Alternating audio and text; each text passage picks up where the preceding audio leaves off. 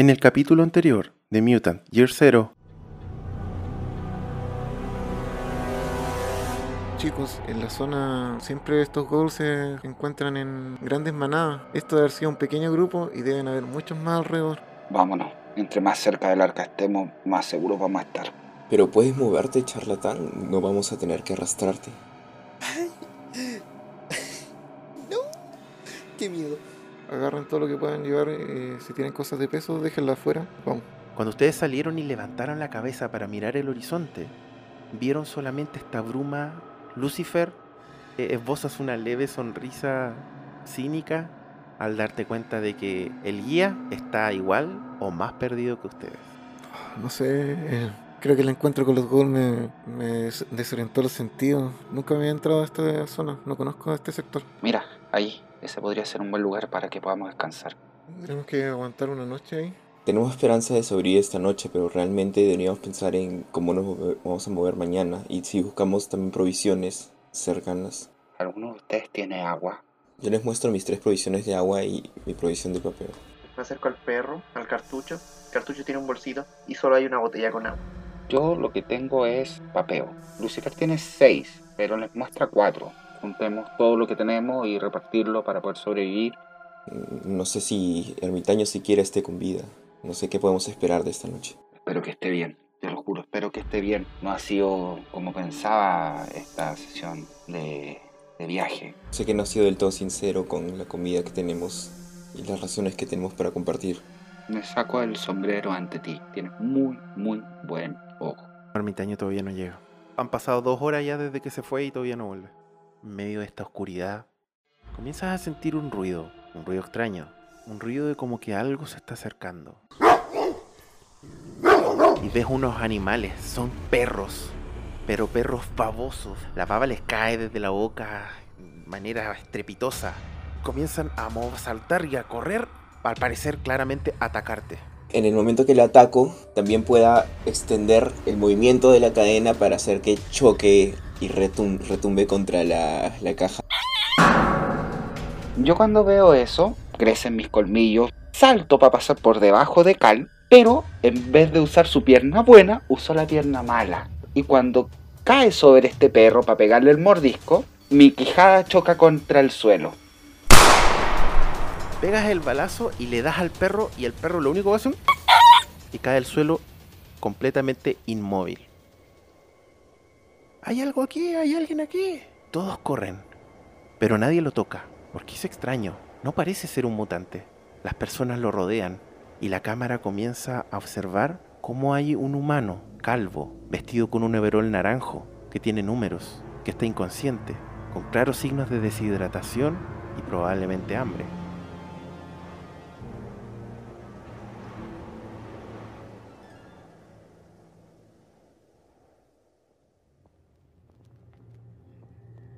Y con esta introducción, chicos, les doy la bienvenida a todos quienes nos están escuchando y también a nuestros jugadores a una sesión más de Mutant Year Zero. Ya vendría siendo la tercera sesión. Eh, bienvenidos todos, mi nombre es Paolo. Están escuchando La Cueva del Loco.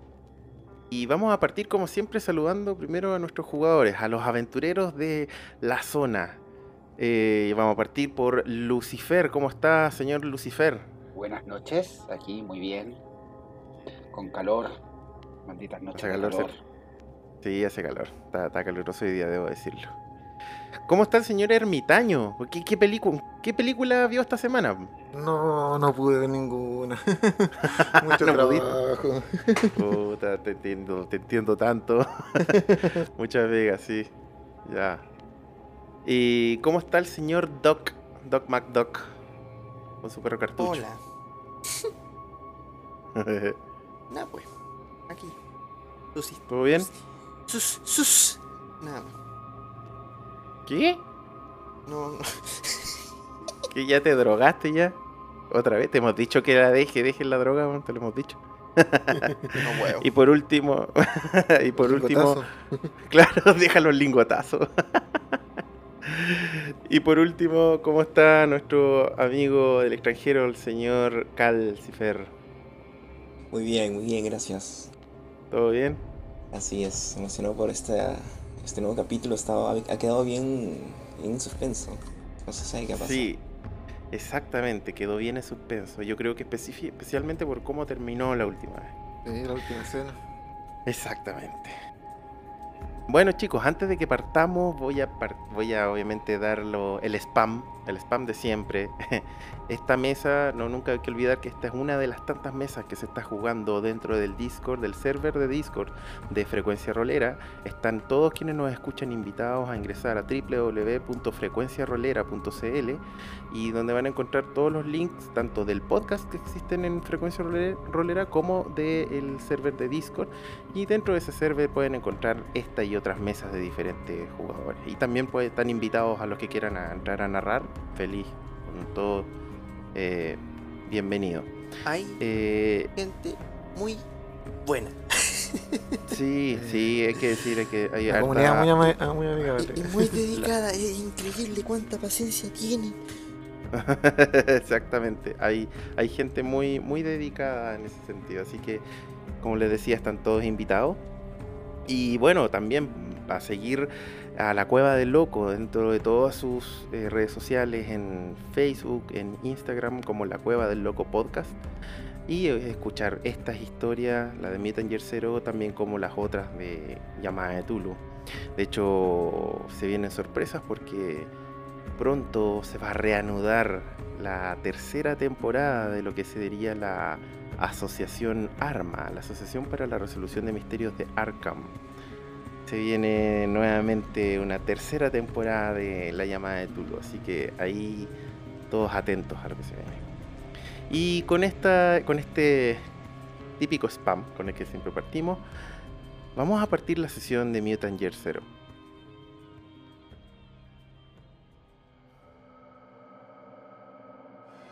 La vez pasada, tal como quedó establecido en la introducción de este capítulo, la normalidad del arca se vio interrumpida por la llegada de alguien extraño que al parecer está malherido o maltrecho y que tiene claros signos del parecer de no ser un mutante. Tal cual como quedamos la vez pasada, la cámara se vio enfrentada desde el cielo a un grupo de mutantes del arca acercándose rápidamente al cuerpo de un tipo calvo, blanco, eh, humano, vestido con un overol, un mono de color eh, naranjo que tiene unos números. Y el tipo tiene claros signos de deshidratación. La cámara está posándose sobre el cuerpo de este tipo que les acabo de describir, que está rodeado de los mutantes del arca, cuando se empieza a elevar como un dron y luego comienza a girarse hacia el horizonte, hacia el norte del arca. Unos cientos de metros más allá, podemos ver a cuatro siluetas que se acercan a paso cansado, a paso lento. Esas siluetas están metidas entre medio de esta bruma verdecina. A medida que la bruma se empieza a dispersar, comenzamos a notar y a distinguir quiénes son estas siluetas. No son nada más ni nada menos que nuestros protagonistas. Lucifer, Ermitaño, Cal y Doc junto a su perro Cartucho. Caminan lentos, tratando de seguir el paso de Lucifer que cojea luego de la fractura que tuvo. Se ven cansados, exhaustos. Pasaron una noche en la zona, una noche quizá algo traumática, pero lograron sobrevivir. Y chicos, ustedes comienzan a llegar relativamente temprano, un par de horas después del amanecer, hacia el arca. A medida que van caminando y comienzan a ver la empalizada, sus corazones comienzan a regocijarse, comienzan a sentir esa emoción de, de estar a salvo, como si fuesen personas sedientas en medio del desierto que están encontrando un oasis. No digamos que las cosas en el arca son mejores, pero o son las condiciones perfectas, pero son mejores que estar en la zona al menos. Ustedes comienzan a avanzar, ya quizá apurando un poquitito el paso. Me gustaría escucharlos, ya sea de lo que estén hablando, si es que están hablando algo mientras caminan hacia el arca, o de lo que están pensando cada uno. Les voy a dejar el micrófono abierto, para que por favor me narren en qué están en estos momentos mientras se están acercando al arca. Cal caminaba cabizbajo, más o menos cerca a, a sus compañeros, cuando de pronto se detiene por un segundo y les se dirige a ellos. Ah.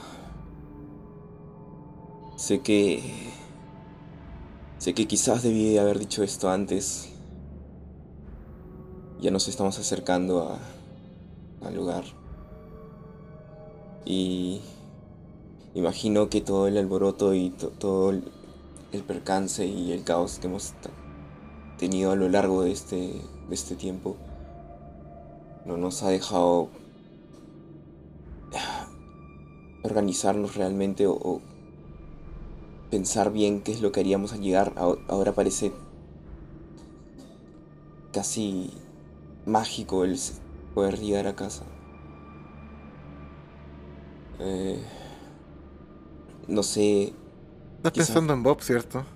¿Qué vamos a hablar? de- ¿Qué vamos a decirle a, a tu jefe? Se perdió. Se adelantó. No nos hizo caso. Él fue el impulsivo, ¿cierto? Sí, se va a él armar fue un lío, maldita sea. Que quede conste que ninguno de nosotros lo obligó a irse adelante. Ojalá eso fuera verdad. Sí. Yo creo que hay que decir la verdad, ¿no? Lo que acabamos de decir. Exactamente, esa es la verdad. La verdad depende del punto de vista de la que, el- del- Exacto. del que la dice. Exacto. La única persona que podría decirle lo contrario no está aquí presente. Igual estoy contento, encontramos raciones de, de agua y por lo menos también confirmamos una parte del mapa. ¿Qué es lo que vamos a informar exactamente? Hemos visto bastantes cosas en el camino. Sí, igual esa, los suministros también que tenemos de los antiguos, ese aceite Castrol. Seguramente es una información que los cronistas podrán ayudarnos. Vamos a mencionar los, esas bestias humanoides que encontramos en la fábrica. Eh, sí. sí, es que eh, los ghouls es una realidad y los merodeadores ya lo hemos visto varias veces. Sí, tenemos que Lo que- decirlo. Sí, Por, por si hay otras expediciones que estén preparados. exactamente. A lo mejor prepararon las salidas con mayor equipamiento, o más y más cantidad de gente. A medida que se van acercando, chicos, mientras conversan y tienen este diálogo, y comienzan a ver en el horizonte la empalizada del arca, Ermitaño, tú que eres más, más observador que los demás, te das cuenta de un detalle. Al parecer hay un alboroto en el arca. No sabes por qué. Pero las cosas no están normales en el arca. Escuchan gritos y hay movimiento de la gente. Algo que te llama la atención. Eh, amigos, creo que vamos a tener que acelerar el paso. Hay una hay una turbulencia, un motín más adelante. Vamos, diablos, no- salimos de una para llegar a otra. Aceleren el paso. Ay, ¿en verdad quieren que acelere el paso? Cal, llévame, por favor. Sí, me acerco y lo ayudo a, a cargar un poco. Perfecto. Cal, tú literalmente levantas sobre tu hombro al Lucifer y con eso comienzan a acelerar un poco el paso para llegar. Efectivamente, chicos, ya ustedes se encuentran ahí al otro lado de la empalizada. Se escuchan vitores, o más que vitores, gritos, palabras. Escuchan al jefe eh, Cristor gritando. Escuchan mucha gente en realidad gritando. Algo está pasando adentro. En el momento en que ustedes cruzan el umbral de esta empalizada, se dan cuenta de que hay mucha gente que está reunida como en medio, a un lado de, este, de estas ruinas del arca. No sé, están todos como gritando, están como, no, se va conmigo, no, se va, no, tienes que quedarse acá, tienes que irse a la cúpula del amanecer, no, no. Hay una pelea, es como que están discutiendo por algo. No saben por qué, pero por algo están discutiendo. ¿Qué hacen, chicos? Me acerco para ver mejor el, el escenario. ¿Qué está pasando, chicos? Camino más rápido y dejo el grupo para tratar de tomar mejor visión. Perfecto. Ustedes comienzan a, a caminar y empiezan a acercarse. En el momento que empiezan a acercar, se dan cuenta de que hay un gran tumulto de personas que está, como les decía, reunidas alrededor de algo. Desgraciadamente, Lucifer, eh, tú no estás en condiciones como para que puedas meterte. Y Cal, obviamente, para poder entrar tiene que dejarte un rato. Tiene dejarte a un lado. Pero todos los demás, Cal, Doc y Ermitaño, empiezan a hacerse paso entre medio de la gente. Cuando encuentran en el suelo a este tipo, a este tipo calvo, el tipo que se describió al comienzo. Una persona, es un humano que está inconsciente.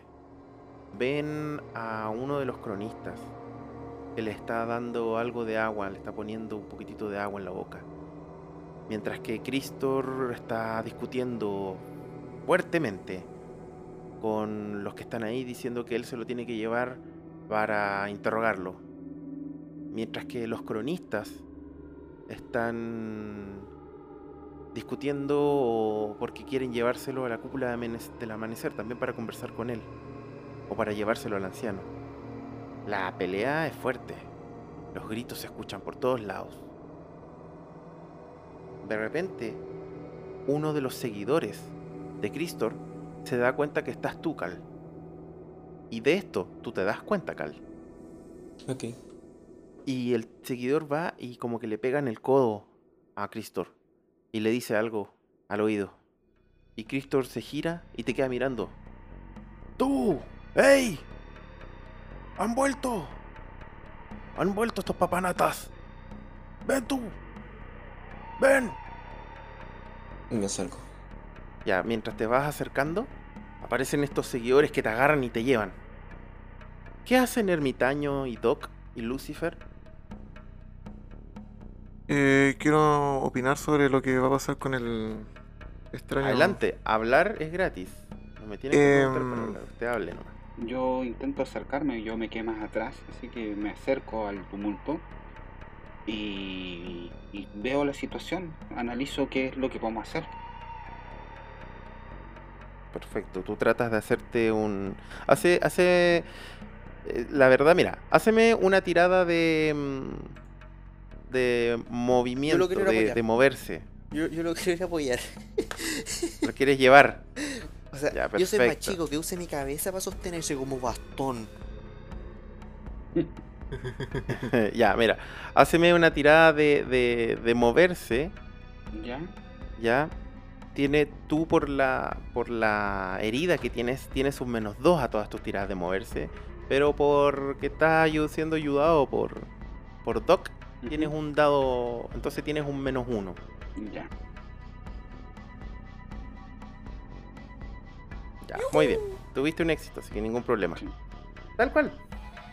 Te apoyaste a- en Doc y Doc te empezó a llevar ent- entre medio de la gente. Entre los dos fueron pasando hasta que llegaron a este punto en el cual tú ya eres parte de este conglomerado de personas que está em, discutiendo por qué hacer con este tipo.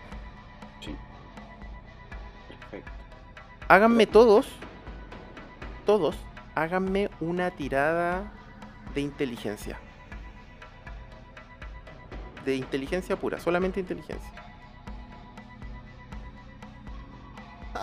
Soy idiota. Ermitaño no, Lucifer tampoco, Doc tampoco, Viva. me falta Cal. Ok, nadie sacó Ok, no pasa nada. Fuera de lo que vieron, de lo que les estoy diciendo, no, no ven nada más raro. Entonces, Lucifer ingresó a este grupo. Ermitaño igual ahí está viendo. Y bueno, Cal, a ti te, te están llevando los tipos. Eh, los tipos te llevan y te ponen detrás de Cristor. Mientras con una cara de enojado, Cristor te dice: Después hablaremos. ¿Dónde está Bob? Se quedó en el camino, señor. Se lanzó precipitadamente y no pudimos detenerlo.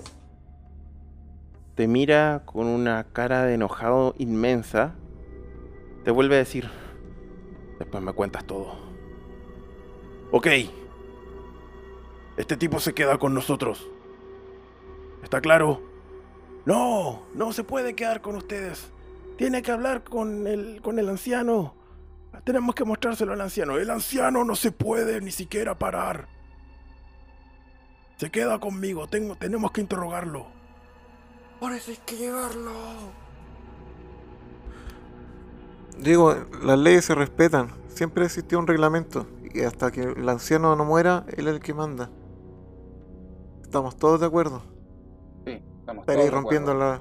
Estaría rompiendo las reglas, Christoph. ¿De dónde sacaste esa regla, imbécil? Quiero, quiero usar mi punto de mutación para decir, para hacerlo cambiar de idea. Ya, perfecto. Ya. ¿Quieres usar se tu punto de puedo. mutación para hacerlo cambiar de idea? Sí, po. Mira, acuérdate que tú puedes obtener la- una respuesta que deseas a una pregunta dependiendo de los puntos de puntuación que gastes, o puedes sembrar un pensamiento sencillo en la mente de un sujeto por un punto de mutación, o freírle el cerebro y hacerle daño. Asumo que quieres eh, sembrar un, pensamiento en el tipo. Me voy a restar un punto. Ojo que dice sembrar un pensamiento sencillo en la mente de un sujeto. ¿Cuál es el pensamiento sencillo? Que... Estoy equivocado. Ya, muy bien. Describe, descríbeme cómo lo haces, por favor. Nárrame cómo lo haces. Empiezo como a, a, a- graznar, de cierta manera. mm, Pero son como. ¿Cómo se dice? Como un código Morse para la frecuencia mía. Para entrar como a la cabeza del tipo. Y digo. Estás mal, estás equivocado, estás mal, estás equivocado. Quack, estás equivocado. est- Eso. Ya, perfecto. Eh, Lucifer, haceme una tirada de sentir emociones, por favor. Perfecto. Consulta, ¿recuperé mis puntos? Todavía no. ¿Qué puntos? De duda. No, los de duda no. Voy a esforzarla. No. Bueno, Oh. éxito. Qué hermoso. ¡Ey! Hermosísimo. Para quienes nos escuchan, sacó tres éxitos. O sea, doble proeza. Ya, Lucifer. Volvió al arca. está- cuando, tú cuando llegas, Cristor está diciendo así como... ¿Tú qué te crees? ¿De dónde sacas esas reglas? Aquí yo soy el que manda. Yo, yo soy el que manda. Y empieza a... Como, como que sus palabras se las empieza, empieza a bajar el tono un poco. Ya. Y tú ves de, de reojo, sí, de reojo, miras a Doc y Doc lo está mirando. Lo está mirando fijamente. Y mientras mueve esa boca, esa trompa de pato, la mueve despacito. así. De hecho, según tú, tú eres capaz de escuchar el... Yo sonrío. ¿Ya? Y espero. ¿Qué va a decir ahora? Eh. Eh, Cristor. Ah, qué qué chete. Cal, ¿qué está haciendo por mientras? Eh, bueno, yo quiero ver. eh, percibir mis alrededores en realidad. Quiero saber quién más puede estar cercano para. mm, especialmente esclavos. Sí. Perfecto. Te pones a mirar y ves esclavos. Esclavos de Cristo. ¿Ya? Otros compañeros esclavos tuyos. Pero te llama la atención algo. No están los esclavos del jefe Mohamín. Mi antiguo jefe, ¿no? Exactamente. Por lo mismo no está Ariel. Esa chica que tú sientes la necesidad de proteger. Eh, Cal se acerca a uno de los esclavos, el que pudo ver cerca. ¿Ya? Eh, oye. Sí, es, es como pensábamos. Allá afuera es realmente muy peligroso. Es muy difícil sobrevivir con pocas personas. Luego te diré más detalles para poder compartirlo con los demás, pero... Pero he notado que no se encuentran cerca los esclavos de Mohamed. ¿Sabes qué, qué pasado? ¿Sabes dónde están? Eh, entiendo que, que el jefe Mohamed no, no está participando. De hecho, no, no quiso participar de la caza, de la búsqueda de, de los animales. Y como él no está participando, ninguno de sus seguidores lo está haciendo. De hecho, eso ha traído problemas. Por algún motivo están encerrados en sus carpas. Sin participar de nada que tenga que ver con el arca. Muchas Oye. gracias. ¿Qué pasó con Bob? El jefe se va a enojar mucho. Ah, ya puedes olvidarte de ese canalla. Obtuvo lo que merecía ahí afuera. No lo volveremos a ver. Ay, no, ojalá no se desquite con nosotros. No te preocupes, no. Si todo sale como espero, no duraremos mucho tiempo en este lugar. Más bien, puedes distraer un momento a Cristor y a esta gente. Necesito ir a observar algo. Te queda mirando con una cara así como grande, con los ojos bien abiertos. Eh, y háceme una tirada de manipular. Mm, Puedes forzarla si quieres. Rayos. No, el tipo, el tipo te queda mirando con un ojo grande y dice, no, no, no, no, no. No me metas en cosas. No, no, no. No quiero que me azoten. Y se aleja un poco de ti con cara como de asustado. Y de hecho, se aleja como que tú ves que se está alejando y se está yendo hacia uno de los acompañantes de Cristor. Y en una de esas le puede acusar. Judas traidor. Sí, qué cara. Ermitaño, ¿en qué Sí. estás tú? Eh, yo había, había en el fondo dicho que esto que lleváramos al, al anciano y a la, a la, o a la cúpula de balancear al, Perfecto. al extraño. Cristor está un poco duditativo, por algún motivo está... Eh, Yo, no, esto está mal. yo quiero reafirmar, pero yo me di cuenta que él está como dudando de lo que él decía, ¿no es cierto? Un poco, sí. Yo quiero decir, hacer el remate, por decirlo de alguna manera, y decirle que, eh, apoyándome mi compañero ermitaño, de que lo llevemos al a, a los ancianos, al anciano, que él es el líder, que él no, todavía no toma decisiones por toda la arca y que esa decisión todavía pasa por el anciano. Por ende, a él hay que llevar el extraño. Ya. Voy... Vamos a hacer lo siguiente, chicos. Quien está dando la idea de que, hay que llevarlo al anciano está entre Lucifer y Ermitaño. Entonces, cualquiera de los dos me tiene que hacer una tirada de manipular. ¿Ya? Pero no lo vamos a hacer eh, con, un éxito listo nomás, no. Sino que lo vamos a hacer contra la tirada de la habilidad de todos los jefes, que se llama dar órdenes. La diferencia está en que él va a tener un menos 2 a dar órdenes por este pensamiento que le puso Doc en la cabeza. ¿Ya? Entonces, mi tirada, y con un menos 2 voy ahí y voy. Wow, el momento tengo un fallo. Voy a voy a forzar.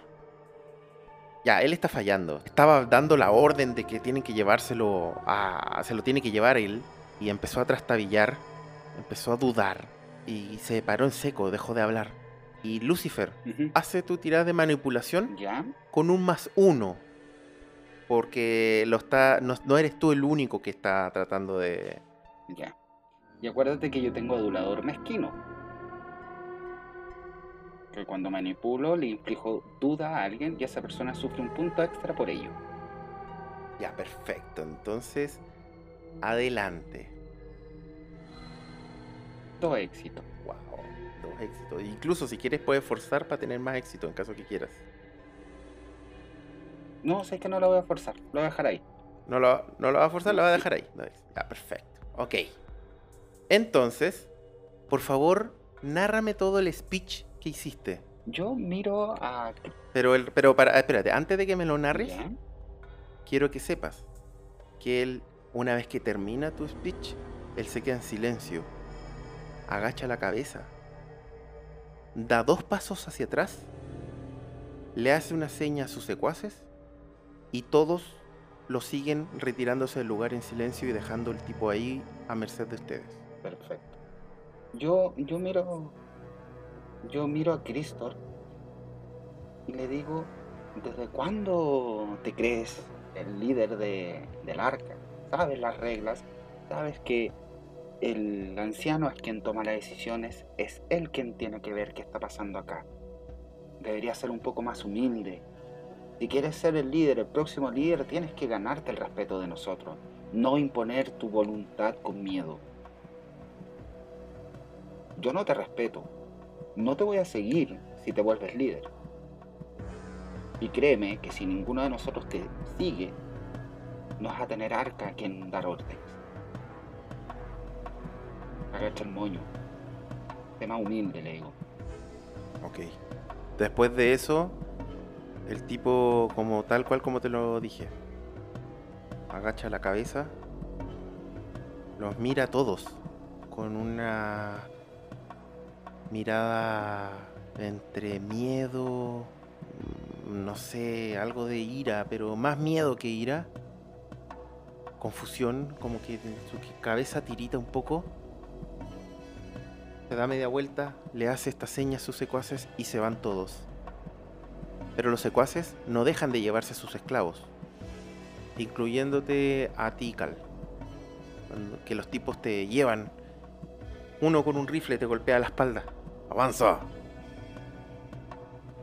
Asumo que avanzas y Sí. sigues el camino. Sí, sí.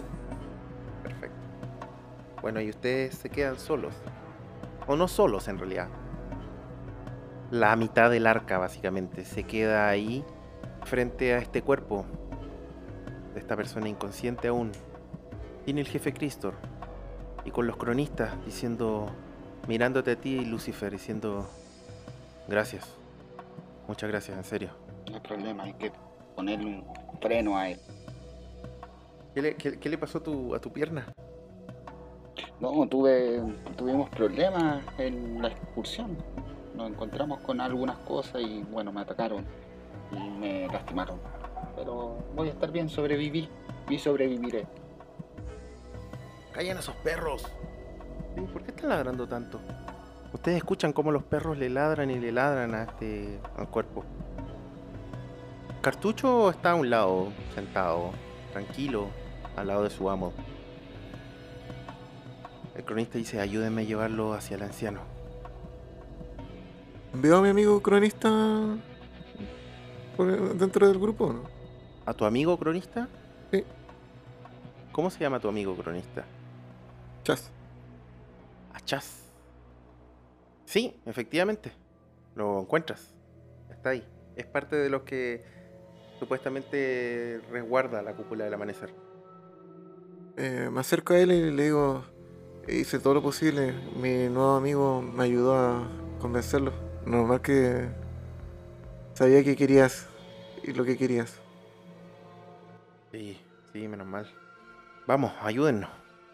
Voy, En- ayudo en- como puedo. En- No, sí, entre todos empiezan a tratar de ayudar y llevarse el cuerpo. Eh, ¿Qué va a hacer Duck? Voy a, voy a ver a dónde se lo llevan y por qué se lo están llevando y cuál va a ser la conversación. Ya, pues perfecto. Todo este grupo de mutantes, incluyendo ustedes, comienzan a llevarse el cuerpo hacia la entrada del anciano. Un rato después están todos adentro. El cronista, que es como el líder de los que están ahí, dicen, esperen aquí. voy a ir a hablar con el anciano primero. Y él entra a esta gran carpa de color rojo. La carpa más grande y por cierto la mejor cuidada. Entra, se demora un rato. Mientras sucede eso, Cal, a ti te llevaron y te metieron dentro de la jaula en la que siempre te meten. La cierran, ese típico portazo. Mientras tú ves cómo el jefe Cristor va agarrándose como la cabeza y se mete dentro de su tienda. Se ve mal, tú lo viste mal, lo viste como agotado mentalmente. No muchas veces lo has visto así. Ok, ok. Pero lo que sí sabes es que cuando pasa este tipo de cosas, él después cobra venganza. ok. Antes de que sepamos qué es lo que sucede con este tipo extraño que llegó al arca, pasó un día, chicos, de acuerdo a las reglas del juego. Como en estos momentos están dando un proyecto del arca, ustedes están, habían decidido hacer que el proyecto sea crear una posilga. Los proyectos del arca, por cada día trabajado, al final del día o al inicio del siguiente día, si los jugadores estuvieron trabajando en el proyecto, tienen que hacer una tirada que depende de la, del proyecto que estén trabajando. Cada éxito es un punto para el proyecto. Y cuando se logra el punto total requerido para el proyecto es porque se culmina, por así decirlo. En este caso, una posilga requiere de hacer tiradas de resistir o de conocer la zona. Ustedes hacen las tiradas, cada uno tiene que hacer una tirada de resistir o de conocer la zona. La que quiera. Me da lo mismo. Y para cumplir con el proyecto, se tienen que juntar un número de puntos de trabajo igual a 2 por la cantidad de personajes que hay, que son 4 ustedes por 2, 8. Así que llegar a 8 éxitos. Entonces, por favor, háganme todos una tirada de lo que ustedes decidan, resistir o conocer la zona. Por si acaso, chicos, esto no es. Esto refleja básicamente el trabajo que se hizo durante todo el día y ustedes representan el trabajo del arca en su totalidad, no de ustedes solamente. Ya, por si acaso. Para que lo tengan en cuenta.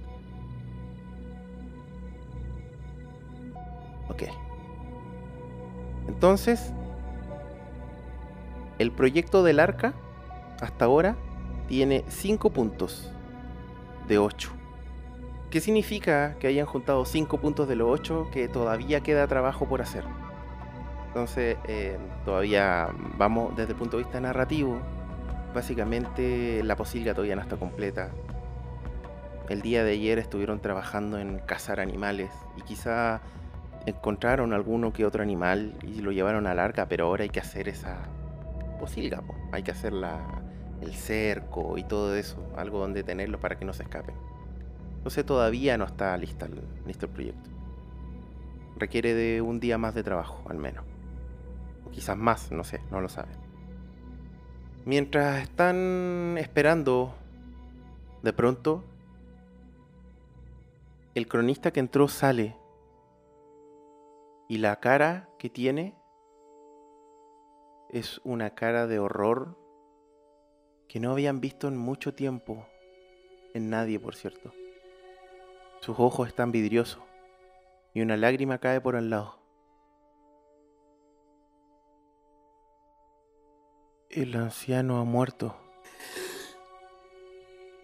¿Qué? ¿El anciano ha muerto? Demonios. y un llanto empieza a generarse en el tumulto, pero de manera estrepitosa.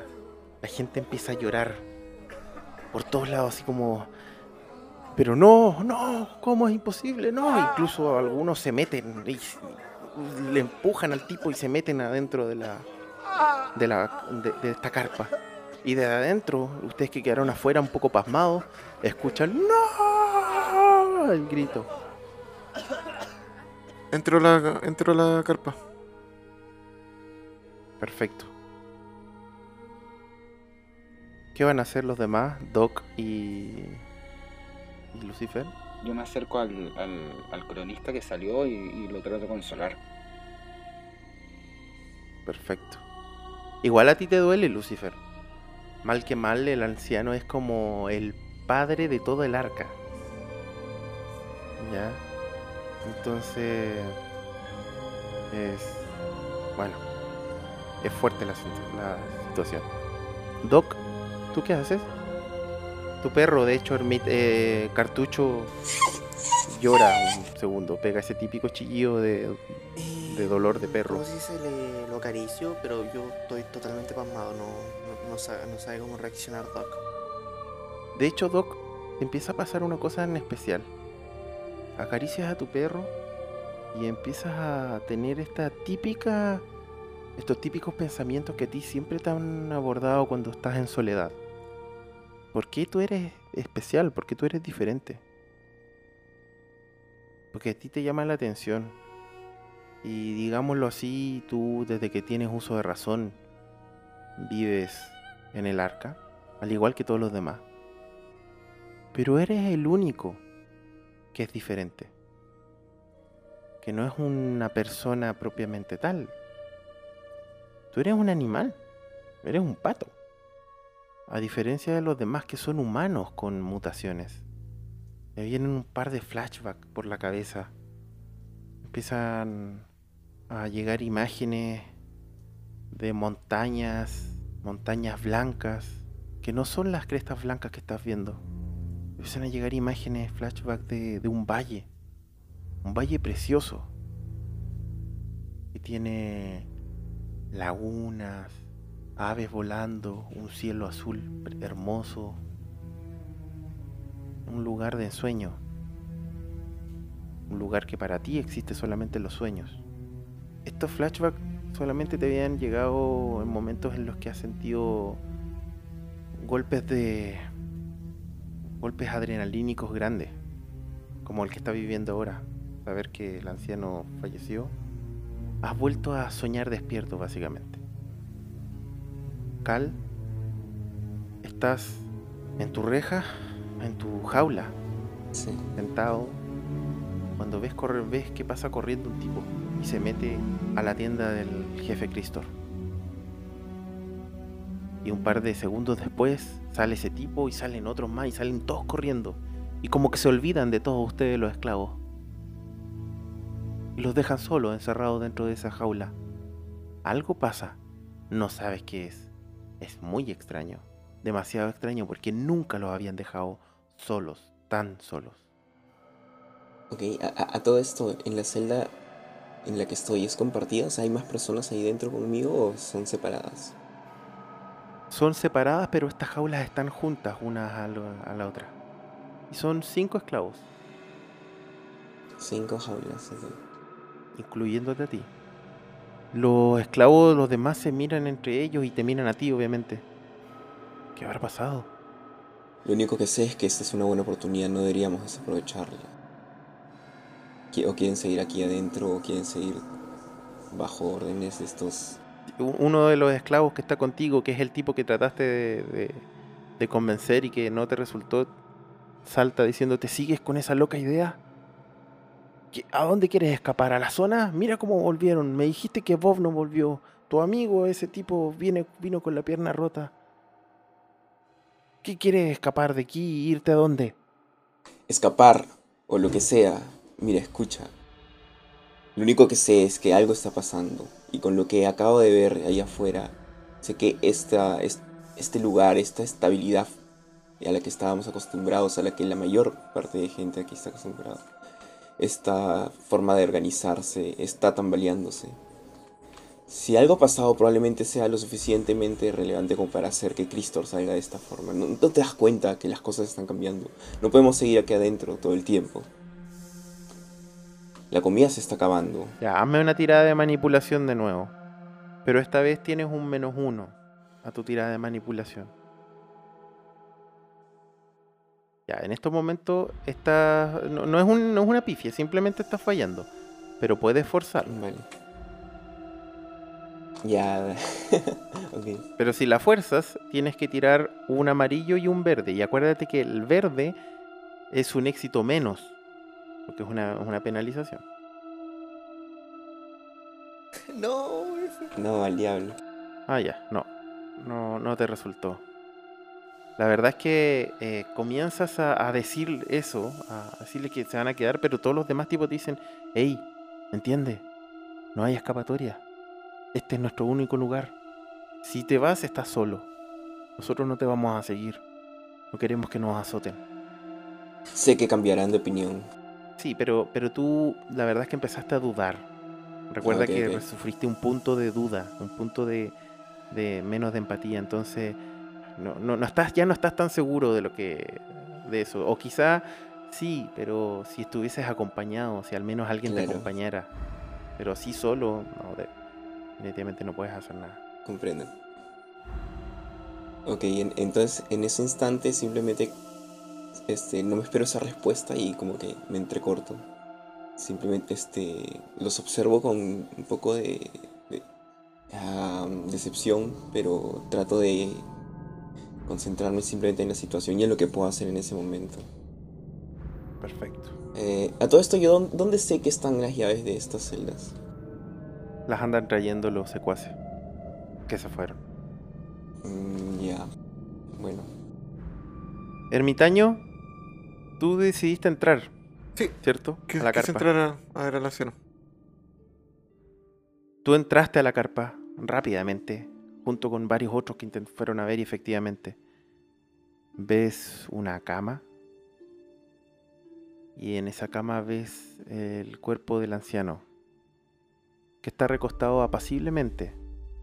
Me trato de acercar para tocarle la mano y como que me agacho como con mucha tristeza.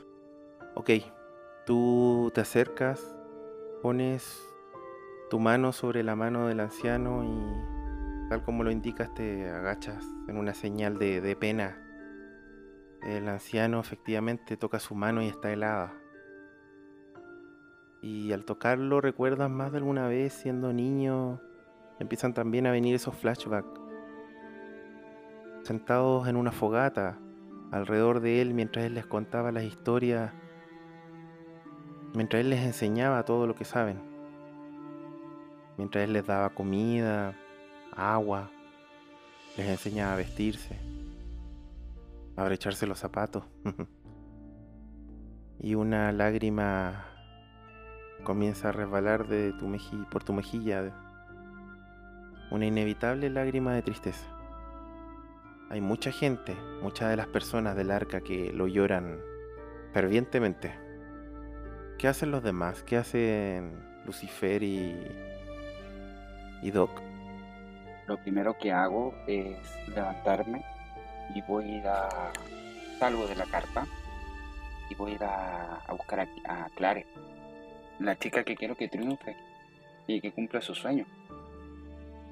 Te pones a buscar entre el tumulto de gente. No la encuentras. No la encuentras por ningún lado. Ya. Empiezo a preguntar si la han visto. La verdad que nadie te pesca. Están todos consternados. El arca en su totalidad está consternada por la pérdida de él, quien fuera el líder y el mentor de todo el mundo, básicamente. O su padre. Bueno. eh, Un detalle importante, sí, es que tampoco eres capaz de ver a nadie, a ninguna persona, no ves al jefe Mohamín, ni a ninguna de sus seguidores. Ya. Lo que sí ves es que, por un lado, se vienen acercando rápidamente Cristor y su séquito de personas. Pero no viene Cal. Cal no viene. Me alejo. Ok, te alejas. Doc, ¿qué haces?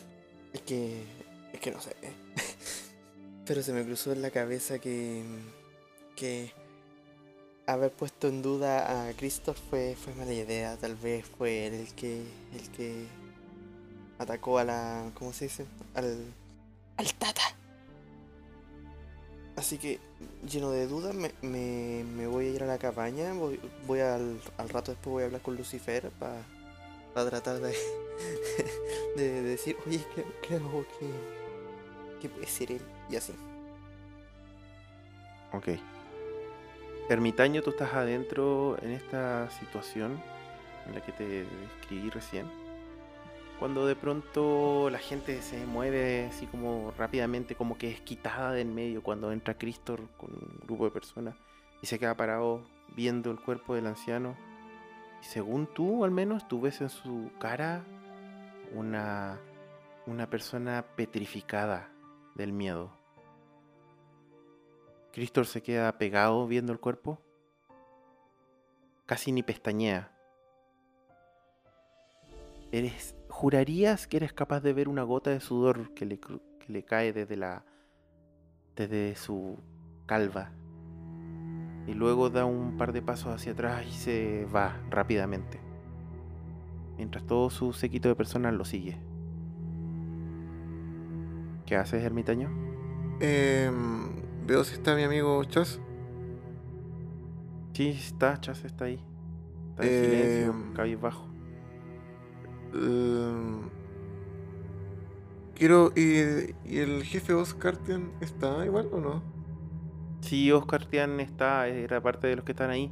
Pero el jefe de Oscar Tian es un tipo al cual no es un jefe. Él nunca ha sido un Claro, jefe. no le él gusta que le digan simplemente jefe. tiene un grupo. no- primero no le gusta. Y él tampoco hace de jefe. Él simplemente hace las cosas y tiene mucha gente que le gusta su forma de ser y lo sigue, nada más. Pero él no es una persona así como que, que ordene, que, ¿no? que seguidores, que él lo siguen, que, que tiene como, por así decirlo, como, como Cristor, ¿cachai? O Mohamed, no es alguien así. Es uno más. Eh, le pregunto, Chas, em, está Oscartian, vino Cristo. ¿Por qué no está Mohamed? Era igual es una parte importante y todo su séquito. ¿Qué pasó cuando no estábamos? Mohamed está extraño, ermitaño. Dice que vi- tiene visiones y de que pronto se viene el apocalipsis. El segundo apocalipsis. De hecho, cuando apareció ese extraño pensé que lo iban a tomar como señal, como con esa especie de religión o formas raras de actuar. Y no lo estaban tampoco. Me parece muy extraño. Chas te mira y te, te hace un movimiento de cabeza así como para que se alejen un poco del lugar y puedan conversar en alguna esquina. Lo sigo. Se alejan a un punto de la carpa, un poquitito alejado ahí entre medio de las sombras y te dice, Mohamed ha estado muy raro. Dice que tuvo una visión de que según él una lluvia de fuego va a caer desde el cielo y va a destruir toda la vida que queda, va a venir a básicamente a terminar el trabajo que debió haber terminado la primera vez cuando ocurrió el primer apocalipsis y todos los antiguos desaparecieron. Entonces, como es así, él no quiere hacer nada y tiene convencido a todo su séquito de seguidores de que no hay que hacer nada y que simplemente esperar la venida de la furia del cielo. Por lo tanto, están todos encerrados, meditando, viviendo de sus raciones, como que se separaron, entre comillas, del arca. Ahora se va a fragmentar el arca después de que muera, el- después de la muerte de, las- de nuestro querido anciano. Eh, se vienen tiempos difíciles, Chas. Vas a tener que prepararte para poder. Posiblemente a lo mejor vamos a tener que irnos o tomar acciones frente a. Especialmente Christoph y Mohamed. Mm, Sí, puede ser. Puede ser. El tema está en que no podemos hacer, no podemos darnos el lujo. El anciano ya nos enseñó, no podemos adentrarnos tanto en la zona. Es peligrosa. Mira cómo volvieron ustedes. De hecho, se encuentran bien. Tu amigo tiene la pierna ma- malherida. Nos Si nos encontramos separamos, con, con Ogul por eso. Mm. Si nos separamos, vamos a hacer una carnada demasiado fácil para todo lo que hay afuera en la zona. Debemos mantenernos unidos. Efectivamente, yo creo que ahora hay que buscar un líder para el arca. Creo que Oscar Tian debería ser el líder, pero Cristor no sé si lo va a dejar. Y si Moamin no hace nada, vamos a tener a un tercio del arca siendo parásitos sin hacer nada, básicamente un estorbo. Y lo peor de todo es que cada vez más gente se está yendo a ese, a ese pensamiento y cree que es verdad. De verdad estoy preocupado, ermitaño, muy preocupado. Pero igual estoy muy preocupado. Oscar no, no va a querer ser el líder. No es su. Nunca ha querido ser jefe de nada. Menos del arca. Tenemos que hacer algo. Quizá buscar la forma de que... Ay, no lo sé. Buscar la forma de que él quiera hacerlo. Hay que tratar de trabajar quizá en los tres frentes. Alguien va a tener que convencer a Oscar Tian de que tome el mando. Tratar de apaciguar las ansias de poder de Cristor. Y hacer entrar en razón a Moamin. Al mismo tiempo, tenemos que seguir. Hay que seguir, tenemos que tratar de cons- con- conseguir comida. Ya no queda casi nada de comida. De pronto, chicos, comienzan a escuchar un grito. ¡Despertó! ¡Despertó! ¡Despertó! Y comenzamos a ver cómo la cámara se enfoca nuevamente en este tipo que estaba tirado y que luego de la muerte del anciano pasó a segundo plano. El tipo está abriendo los ojos lentamente.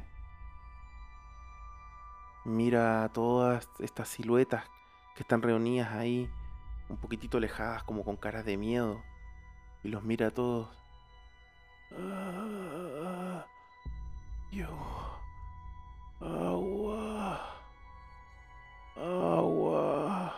Ahí, entre toda esa multitud de personas que está viendo este tipo, está Lucifer y está mm, Doc. Viendo cómo el tipo está pidiendo agua claramente. Me acerco a él, me, me arrodillo a, a su vista y grito, por favor, traigan agua. Reaccionen.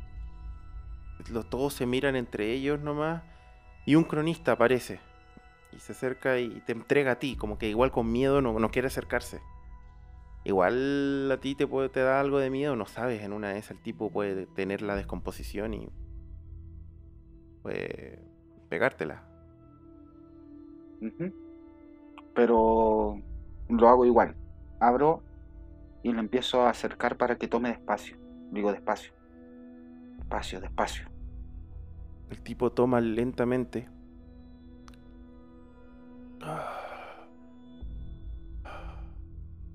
Gracias.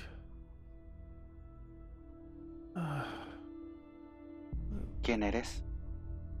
Te mira. Yo. ¿Dónde estar? ¿Dónde yo estar? ¿Quién eres?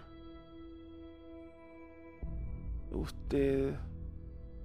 ¿Quién es? Yo, ¿dónde estar? El tipo está claramente en claramente confundido. Ujú. Es como si estuviese perdido, así como que su mente estuviese completamente rota.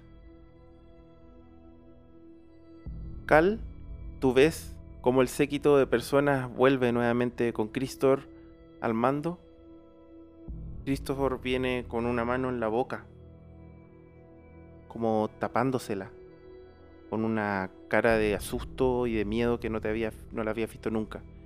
Y se mete rápidamente dentro de su tienda. ¿Se mete solo? Se- no, se mete con un grupo de los típicos eh, matones que lo siguen. Mientras que otros, que son los guardias que ustedes los tienen, vuelven y se acerca a uno. Que es el típico, este, como guardia con el rifle que está parado fuera de la jaula ahí vigilándolos de que ustedes no se vayan a escapar. Pero tú lo ves y está claramente, de hecho, tiene los ojos vidriosos y, y como que tirita. Ok, este. Lo primero que hago es observar a los. a los otros esclavos que estaban este, cerca a mí con una mirada tipo ven que algo pasaba, ven que tenía la razón. Y trato de ser lo más perceptivo posible para ver qué puedo sacar de, de esa de esos de, de la expresión de los chicos. No te voy a hacer hacer tirada.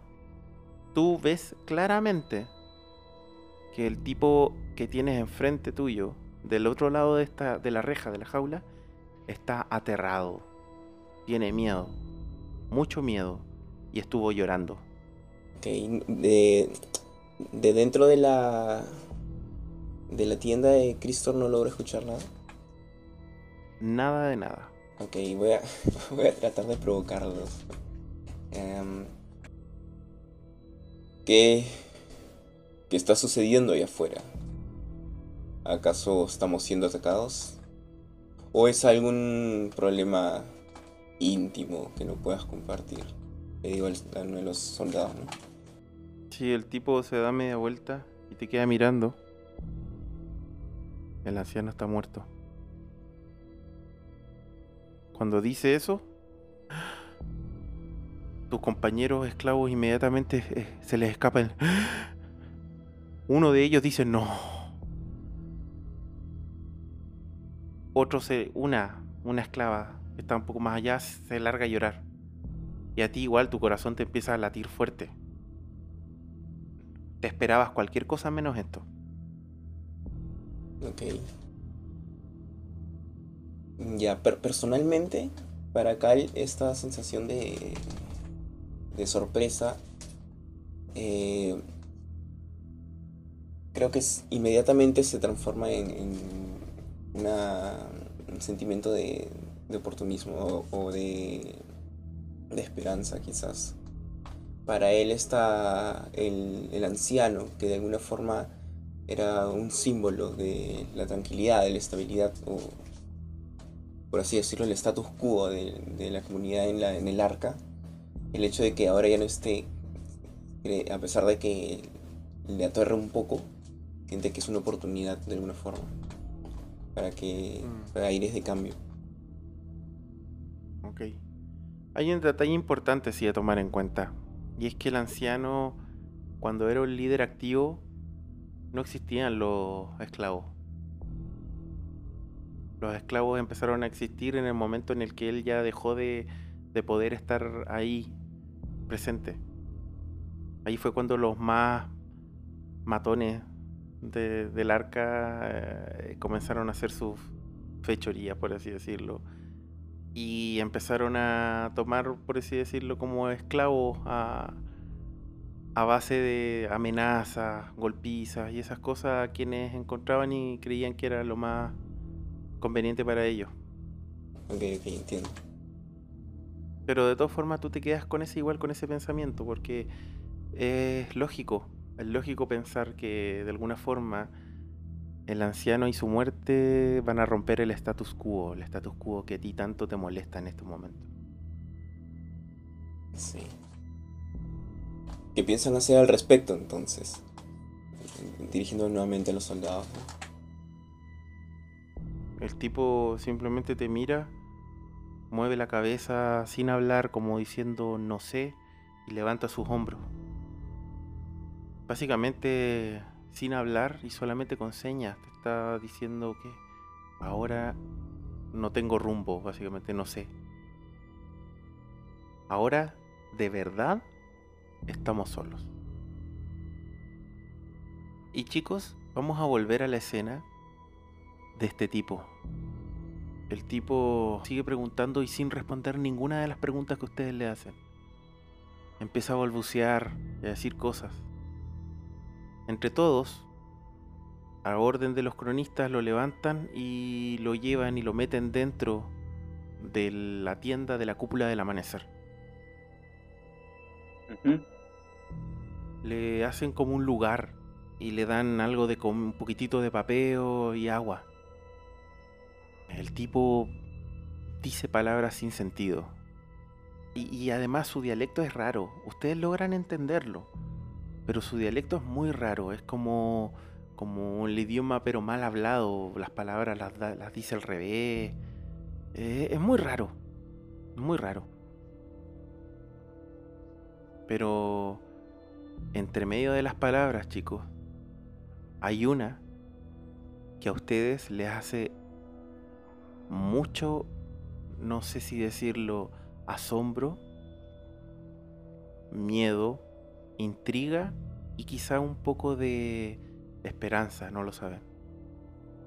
Porque entre todas las palabras que balbucea, el tipo dice, Edén. ¡Oh! Doc se, se, se tira hacia adelante a Oh. preguntar más fuerte así. ¿Dónde está? El, eh, Le pongo una mano en el hombro a, a Doc y le digo, cálmate, tranquilo. Edén. Edén. Delta. Y mira con la mirada perdida hacia todos lados, dice Edén. Delta. Delta, Edén. Yo. Ser ustedes. Ser ustedes. Edén. Delta. Me acerco a él, le pongo la mano en el hombro, igual con miedo, y le digo, descansa, recupera energía y después podemos hablar. Lo importante ahora es que te recuperes.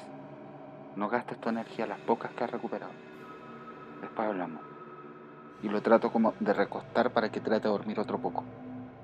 Ok. Él se recuesta diciendo estas palabras. Yo, ser, ustedes, Edén, Delta. Hasta que se queda dormido. Y ustedes lo dejan solo. Salen de la carpa. ¿Me puedo quedar? Sí, pero no dentro, afuera. Solamente se van a quedar los cronistas encargados de, de la cúpula del amanecer. Y voy a hacer una elipsis, chicos.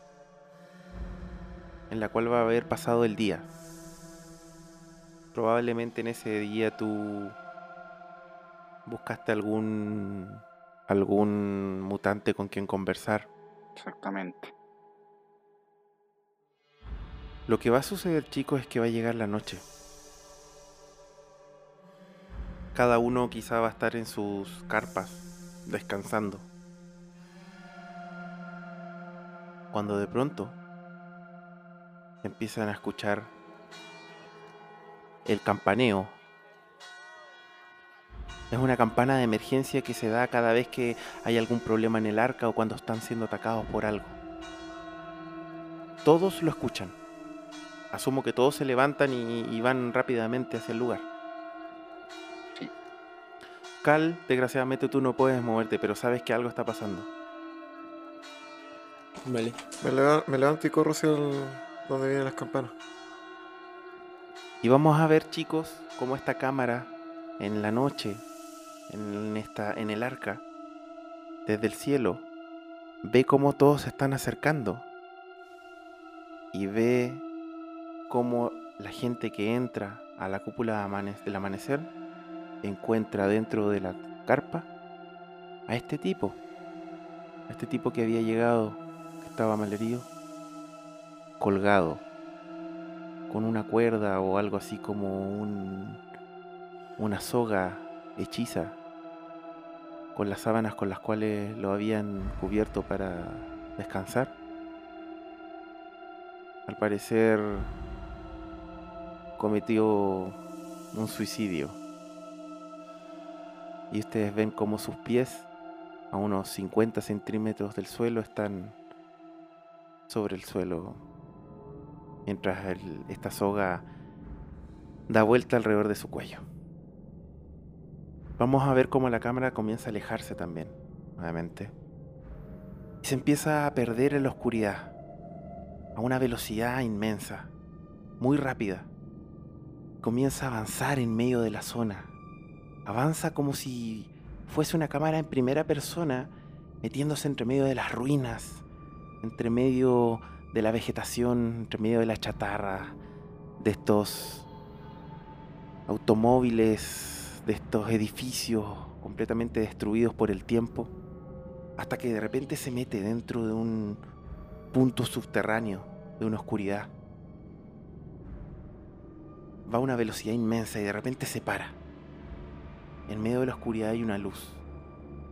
Esa luz está enfocando a algo así como una camilla, como si fuese una camilla de doctor, y en la cual podemos ver a un tipo que está amarrado en esa camilla.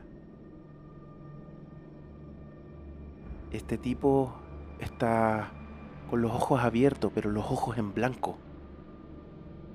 En blanco, completamente en blanco. Mientras que alrededor de este tipo, como si fuese algún tipo de ritual extraño, son capaces de ver a unas personas o siluetas que están cubiertas con capuchas. Están haciendo algún tipo de cántico gutural. Y este tipo que está amarrado en esta camilla con los ojos en blanco, que no es nada más ni nada menos que Bob, grita, al parecer, de dolor. Y con esta escena, chicos, terminamos la sesión del día de hoy. Ay, Guau. ¿Cómo lo pasaron? Oh, qué bueno. No son suicidios. Sí. Buenísimo. Me pongo de pie y aplaudo. Lo mismo con las nalgas. ¿Cómo lo pasaron bien? ¿Sí? no. Sí, con la. Sí. Es muy buena la historia. Qué Ya. Cada vez, ca- cada vez está más intrincada la historia. Sí. Bob. Zombie. Muy bien. Bueno, ahora al menos sabemos qué pasó con Bob. Me alegro que la hayan pasado bien, chicos. Voy a dejarles, como siempre, el micrófono abierto para que cada uno de ustedes se despida antes de que yo despida el capítulo. Así que adelante, partiendo lo mismo, el mismo orden inicial, Lucifer. Muchas gracias por estarnos escuchando. El capítulo estuvo muy bueno. Se vienen muy buenas cosas por lo que se, por lo que se viene, se puede intuir. Eh, y eso, muchas gracias y, y espero que lo sigan pasando bien con nosotros. Eh, muchas gracias a los que nos están escuchando. eh, no, es súper contento en general con cómo va creciendo este mundo, que al final desde el arca y todos estos personajes que van apareciendo, estoy muy intrigado por qué hoy sigue. Doc. Ah, felicidades, llegaste al final del capítulo. Eh, si llegaron acá significa que les gustó, así que esperen el próximo capítulo. Muy bueno, no, no encuentro fallas en su lógica. Como siempre, un placer de mi parte. Un placer y muchas gracias también. Eh, estoy seguro que sí, como dicen, el capítulo ha estado muy muy bueno y va a ir escalando, se va a poner mucho mejor. Y ahí vamos a sublevarnos poco a poco. Se viene la sublevación de los esclavos. Yo sé que algún día lo vas a lograr, Cal. Estoy seguro, estoy seguro. Sí. Algún día los demás esclavos te van a apoyar. Se va aprendiendo la mecha, poco a poco. Exactamente, hay que de a poquitito encender la mecha. Está un poquitito mojada en este momento la mecha, pero no importa. Se siembran se- las ideas. ya, bueno chicos, yo le doy las gracias obviamente a ustedes por haberme permitido contarles esta, este nuevo capítulo de esta historia. Y eh, a todos quienes nos están escuchando también, darles las gracias por mantenerse en este show que estamos haciendo, en este podcast. Invitarlos a que sigan escuchando esta, esta campaña que está muy entretenida, que se viene efectivamente muy buena eh, de a poquitito. Con cada capítulo vamos conociendo un poco más cómo es este mundo en el que están metidos, este mundo post-apocalíptico. Y wow, ya apareció algo muy, muy importante dentro de la historia, este Edén. Así que mm, los dejamos invitados para que nos sigan escuchando en la Cueva del Loco, en todas las plataformas de, podcast, en Spotify, Anchor, Apple Podcast. Y bueno, también hay otras más. Nos buscan solamente como la Cueva del Loco. Y si quieren jugar estas o otras sesiones de rol, pueden, están todos completamente invitados al Discord, al server de Frecuencia Rolera y el link se encuentra en www.frecuenciarolera.cl. Con esto yo me despido, mi nombre es Paolo, alias El Loco, estamos listos, nos vemos en una próxima ocasión. Un abrazo a todos.